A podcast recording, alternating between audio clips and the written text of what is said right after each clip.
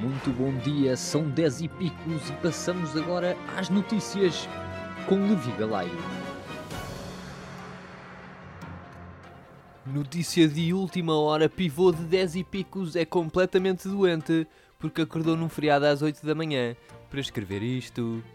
Portugal mantém-se no quadrante verde, por isso desconfinamento deverá continuar. António Costa apela ao uso de máscara em esplanadas e lembra que almoço de Páscoa deverá ser evitado. Deve também evitar grandes grupos e hidratos de carbono à noite. Oferecer compotas continua a ser uma opção. Com a entrada do país na segunda fase do desconfinamento, a proibição de circulação entre conselhos chega ao fim na próxima segunda-feira. Calculo que muitos ouvintes tenham a mesma reação que eu tive. Calma, mas ainda não se podia.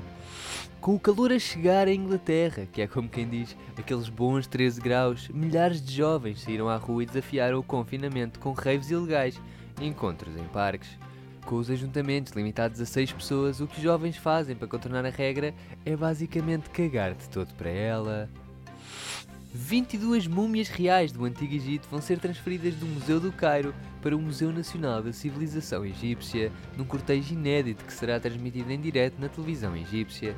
Questionámos o Museu do Cairo se ponderavam fazer o mesmo com múmias imaginárias. A resposta: Anal-a afhamk. As freguesias de Erivo e Passo de Souza, no Conselho de Penafiel, vão a tribunal para decidir se uma rotunda pertence a uma freguesia ou a outra. Não sei quem vai ganhar o caso, mas sei quem vai pagar. Somos nós. Somos nós que vamos pagar. Ex-bastonário dos dentistas, apontado como candidato do Chega à Câmara do Porto. André Ventura sempre gostou de brocas, mas achávamos que eram de outro tipo.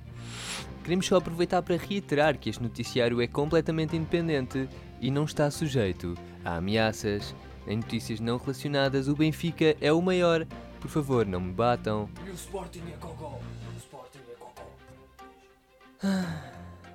E o Sporting é cocó.